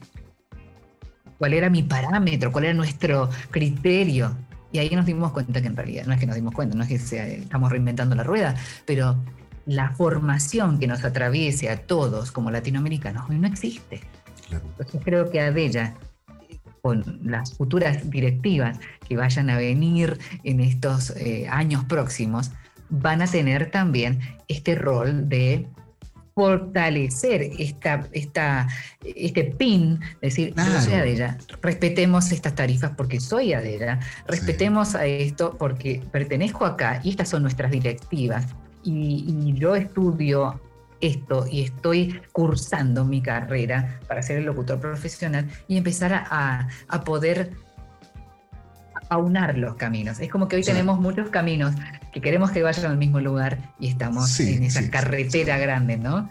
Claro, o sea, es asumir responsablemente el rol de, que en este momento tu, puesto es ser un canal. Un canal este, es, la, es, la, mejor forma de llevarlo de forma responsable y no para decir, ah, bueno, me aprovecho de esto para figurar más. No, simplemente cómo empiezo a conectar personas y que de allí vaya saliendo este networking, porque realmente es como, digamos, al estilo de la mafia siciliana. Este, toda esa comunidad son los que van a proteger esa filosofía que en este momento, a la fecha, tú sigues eh, liderizando. Entonces, ¿cómo, cómo se cuida de igual forma el barco? Voy a seguir, eh, voy a seguir igual con, mis compañeros, con mis colegas. Creo que eh, si yo tuviera que poner en la balanza hoy, eh, y lo hablamos con mi familia, lo hablamos con mis hijos que me dicen, esa, esa de ella, me decía, esa de ella te hace llorar, esa de ella te trae, o mis sobrinitos que dicen, mi, mi madre es la presidenta, y mi hermana le dice, no, no es la presidenta que vos crees, es la presidenta de eso, que le hace dolor de cabeza, dejala nomás, que sigue con esa locura. Eh, a veces hasta hay encuentros familiares eh, de decir, ¿por qué? ¿Cuál es tu motivo? ¿Qué te lleva a tener que sacrificar ciertas otras cuestiones? Y bueno, creo que tenemos un propósito más allá. Está bien. Creo en las señales, creo que Está bien. Yo, lo que estoy viendo ahorita en señales es que posiblemente dentro de los estatutos aparezca alguna cláusula donde exista el, factor de reelección. O, de. Vamos a ver qué onda, pero bueno. Ya estamos por finalizar parte de, de esta entrevista. Pasaríamos a la siguiente pregunta, que es bastante importante. Ya nos ha hablado un poco de esa vocación de aporte y de ayuda, pero ¿de qué forma pudiese decir Norma que le gusta ayudar? A ver, creo que llevo a la docente adentro. Ok. Creo que eh, no todo, no todo profesional que sabe de algo y que es experto en algo puede transmitirlo positivamente. ¿sí? Em, creo que mi pata docente la vivo todavía, a pesar de que ya no tengo el tiempo de volver a estar en el aula, eh, la vivo día a día. La vivo. Es como, la bicicleta, jamás se olvida una vez que lo pones en marcha. Total, total, totalmente. Es, es eso, ya, ya anduve en bicicleta, ya me gustó. Y diariamente, cuando te digo diariamente, es literal diariamente. Eh, te llegan cuestiones, dice, ay, tengo que presentarme un casting, ¿cómo me escuchas? ¿Me puedes hacer, eh, eh, dar tu opinión? ¿Me puedes dar tu feedback? Anoche lo hacía también a la madrugada con, alguien que estaba subiendo algo a sus redes. ¿Qué puedo hacer? ¿Cómo me orientas? ¿Cómo puedo leer esta poesía? ¿Podemos hacer clases? ¿Podemos tomar clases contigo? Y mm, también hablamos de esto, ¿no? Hoy está con la pandemia muy arraigado el tema de doy clases, de clases, doy clases, doy clases, doy clases, doy clases, y todos damos clases, que no está mal, pero también tenemos eh, la responsabilidad, ¿no? De no solo mirar este ingreso de dinero necesario en este reinvente que tenemos en la pandemia, a poder colaborar con el otro. Creo que en mi caso, em, desde, desde un silencio, digamos, no tan expuesto, y en la docencia es donde canalizo este ayudar al otro, ¿no? Y me pone inmensamente feliz cuando me devuelven y me dicen, ay, decí que me dijiste que cambie tal cosa, quedé en tal casting, quedé en tal proyecto, qué buen consejo que me diste, qué bueno que pudiste escuchar, yo le digo a ellos, ¿no? Que pudieron escuchar lo que uno tiene para decir. No todos son permeables también, ¿no? Y es difícil eh, encontrar, llegar al otro para cambiar cosas en colegas que tienen muchos años de trayectoria.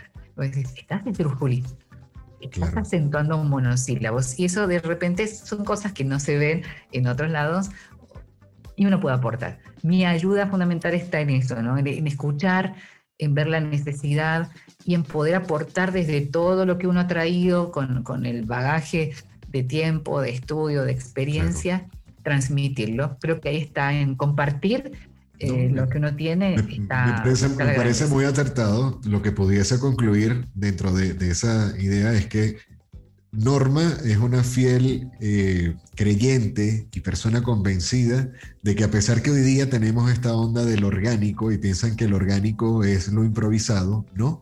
La locución no es una carrera prácticamente empírica. Para que lo puedas llevar de forma correcta necesitas el conocimiento académico de A a Z no lo vas a aprender todo de la noche a la mañana y es por eso la importancia académica y el catedrático, que es lo que tú nos presentas a través de tu experiencia y obviamente los resultados.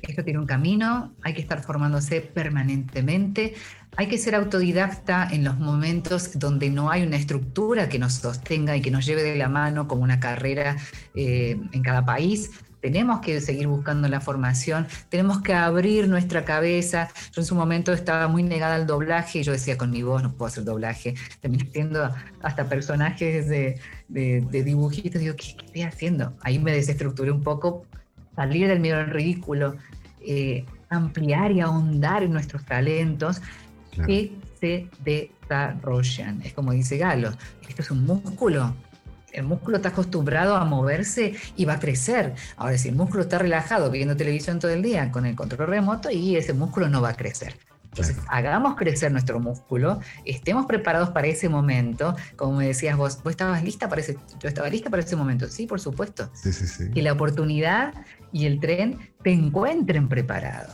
Exactamente. que estemos nosotros antes listos. Y te aseguro que eso llega. Hablábamos con Jorge Reyes la otra noche con la charla de audiolibros, donde yo fui a dar una audición en la industria desde adentro con Juana Plata y con Nati Rosminati. Y ellas, ellas no saben lo que han hecho después de semejante labor del año pasado, donde nos permitieron acercarnos. Yo ni tenía nada que ver con nada de ella ni nada.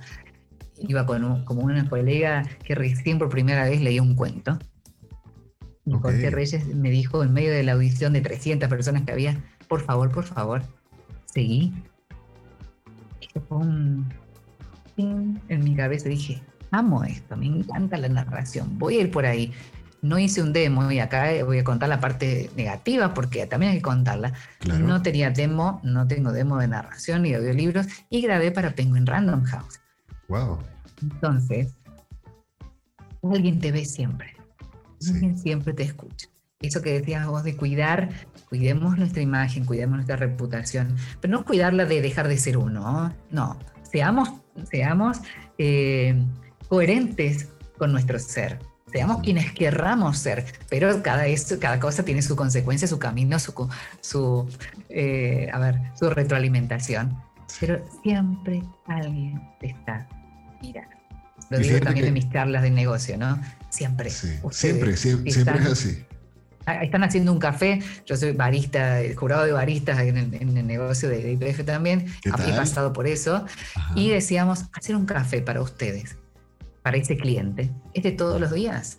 Y piensan que esa rutina de, ah, el molinillo, y mover, y servir, y espumar la leche, tome esto, la bandeja, aprendamos a espumar la leche bien, aprendamos sacar el primer chorro de café, que es el que tiene todo este centro.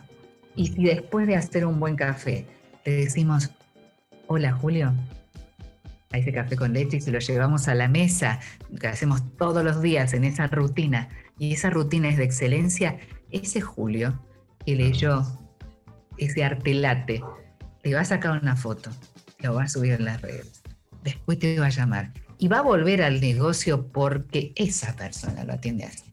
Entonces, ¿qué te toque estar? Un servicio extraordinario.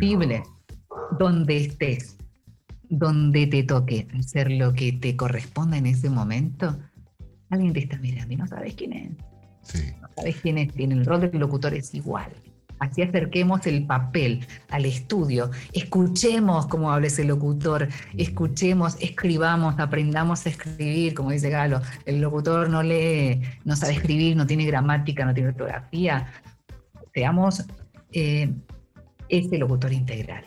Agreguemos valor para diferenciarnos de los demás. Sí, y, fíjate que no, y no es algo nuevo, o sea, realmente no, no es algo nuevo, simplemente es algo que perdura en el tiempo como ley de vida. Recientemente, bajo, bajo una producción que estoy realizando con, otro compañero, un, gran profesional de la fotografía, estamos en la conducción de, un podcast para lo que es el área de artistas que él ha tenido la fortuna de fotografiar. Y dentro de lo que ha sido este esquema, este esquema siendo él fotógrafo oficial para revistas como Rolling Stones, México, entre otras, me tocó investigar un poco sobre la historia de Immanuel, el cantante.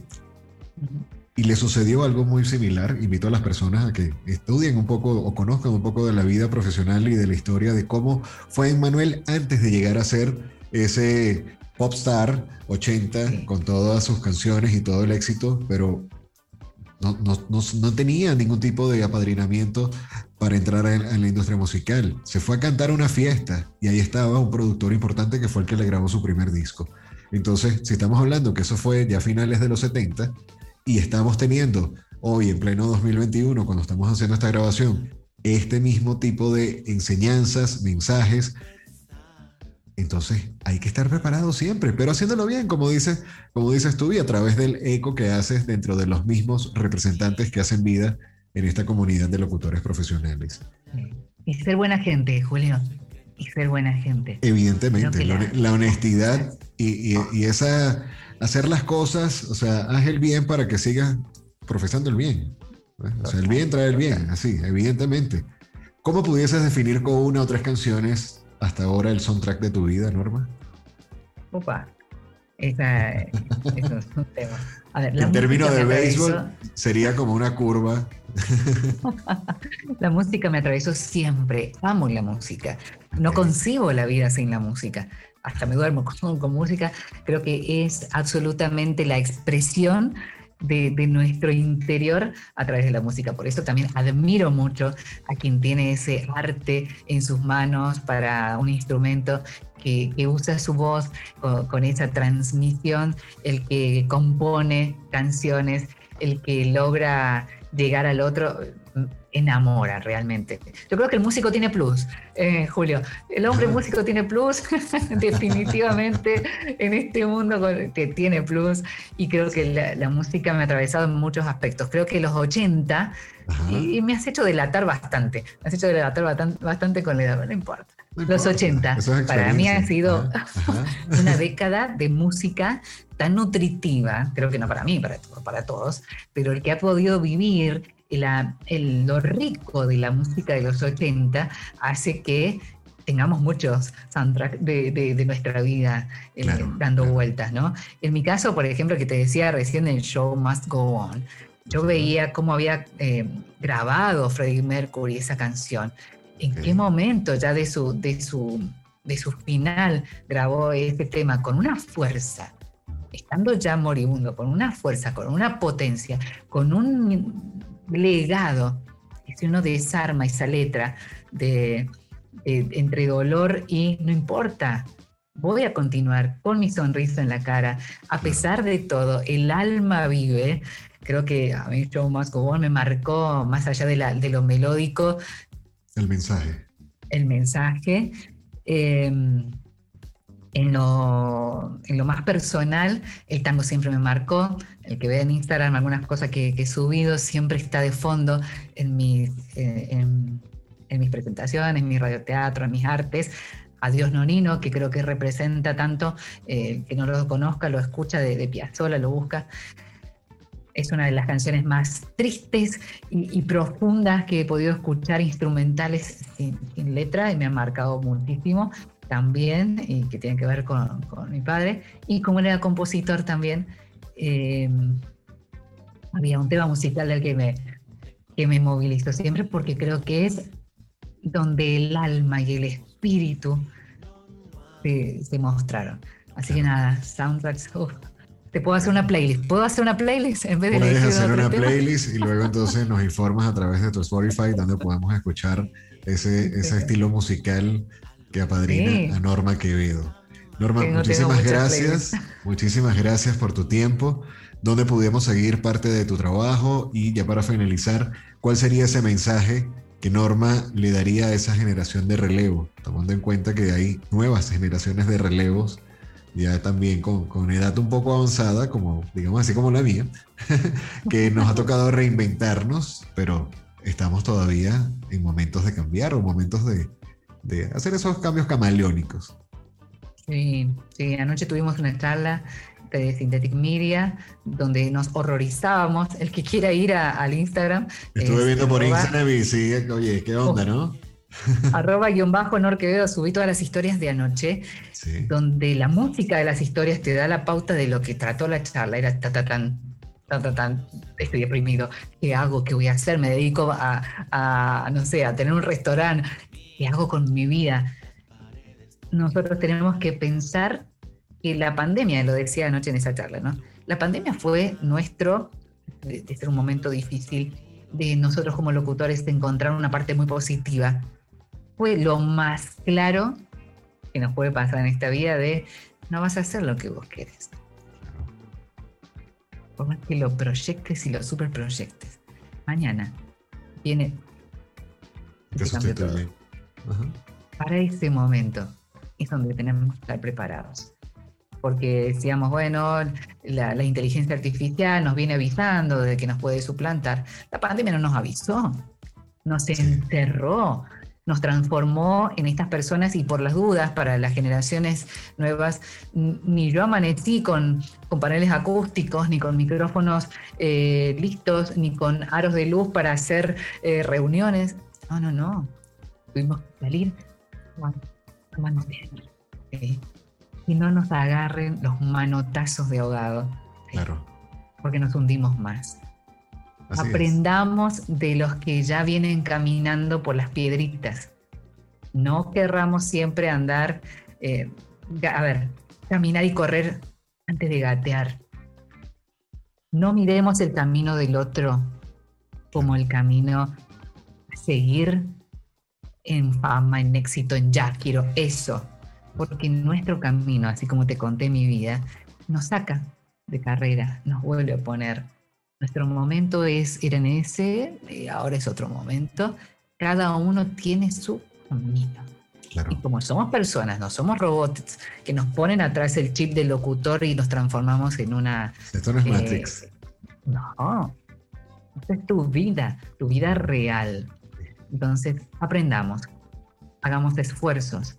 No pretendamos tener todo ahora, ya. Cuidemos mucho nuestros pensamientos porque se transforman en nuestras palabras y en las acciones y en nuestros hábitos. Ah.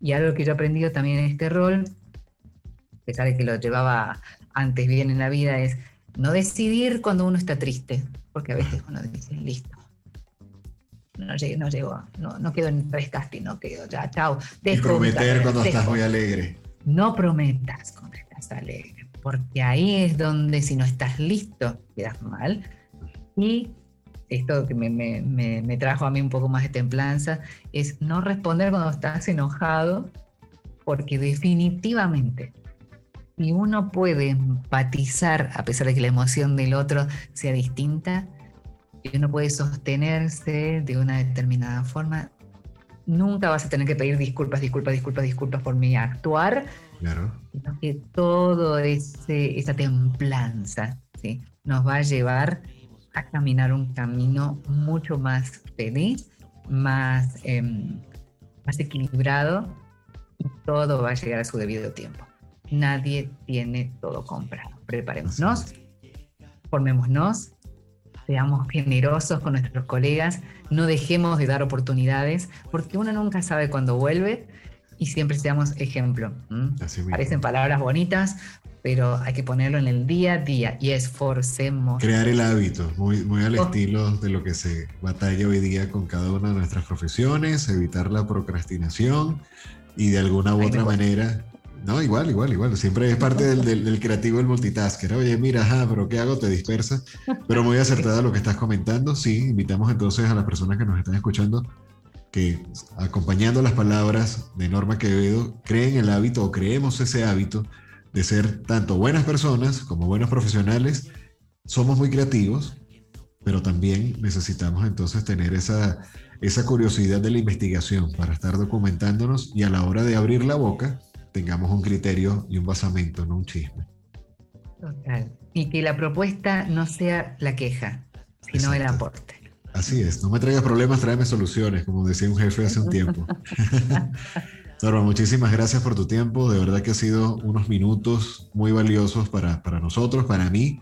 Este, encantadísimo de que por fin hayamos podido ponernos de acuerdo y llevar esta entrevista que teníamos rato ya conversando fuera de micrófono. ¿Dónde podemos seguir parte de tus trabajos? Repítenos nuevamente, por favor, tus redes sociales. Este, de igual manera, la red de Adella, qué nos trae Adella próximamente. Y ya con esto despedimos.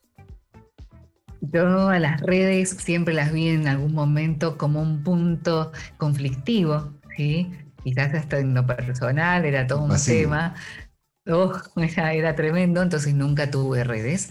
Por eso van a ver poco todavía en, en Instagram, que es mi, mi, vía más natural. Creo que esto de la asociación más otras, otras cuestiones hacen que tampoco esté tan presente de repente en las redes y es algo que tengo que cambiar o, es, o voy a tener que ponerme a alguien, alguien que me ayude con el tema, guion bajo, Nor Quevedo, eh, en Instagram, bueno, y Norma Quevedo en Facebook, pero es, más la red que manejo, ahí me, pueden contactar, contesto todos los mensajes que me llegan, arroba locutores de la TAM para el Instagram de la asociación. Estamos en el lanzamiento de la página web que hoy ya la pueden ver, es adella.com, la máscara está ahí, están nuestros valores, nuestra misión, nuestra visión, y estamos listos para el lanzamiento de la página eh, la semana próxima probablemente, con una nueva reunión aniversario la primicia de que ya está el documento.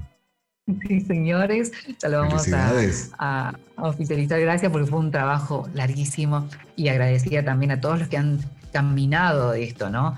Si nos legalizábamos en Uruguay, Ana Laura buscaba, si nos legalizábamos en Panamá, dónde era mejor, dónde viajábamos, dónde teníamos que apostillar toda esa parte que no se ve, por qué no se hizo antes, oh, porque es difícil, bien complejo, así que estamos muy felices y orgullosos de, transitar esto este 2021 va a seguir encontrándonos con capacitaciones, con formación, con acercamientos a nuestros colegas, eh, a los que saben aprovecharlo también. ¿Viste que dice una frase que lo gratis no se valora? Ojalá puedan mirarlo y valorarlo, porque cuando uno no lo tiene, es cuando lo extraña. No esperen a extrañar las cosas aprovechen lo que hay, porque cada cosa que se hace se hace con mucho esfuerzo de, otros colegas generosos. Y nada, acá estamos a disposición para compartir este camino. Gracias a todos por inspirarnos y retroalimentarnos con su energía. Gracias Julio por este espacio por permitirme hablar y explayarme, mira que he hablado un montón, y me hace sentir muy, muy cómoda, muy, muy bien, y ojalá uno siempre pueda ser inspiración para otros y movilizador toquemos vidas. Podemos hacerlo todos los días con cada cosa que hagamos. Toquemos esas vidas. Así es. Bueno, muchísimas gracias. Próximamente este episodio se estará publicando a través de las principales redes digitales, como en este caso Spotify, Apple Podcasts, Google Podcasts. Y bueno, ya oficialmente eres una más de los incógnitos, donde a través de esta comunidad buscamos inspirar y aportar a otros profesionales en el área creativa, en el área artística, en el área profesional o la persona que lo quiera escuchar en la edad que esté y en el momento de la vida que lo mejor lo aproveche. Así que, Norma, muchísimas gracias una vez más y bueno, seguimos conversando. Seguimos en contacto. Un abrazo a todos. Y hasta aquí llegamos por el día de hoy con este episodio de Los Incógnitos. Los Incógnitos, héroes anónimos que escapan de lo tradicional, escapan de lo tradicional. Este contenido es producido por Lagarto FM y Reptilia Agencia Creativa para el mundo entero. Los esperamos en la próxima edición.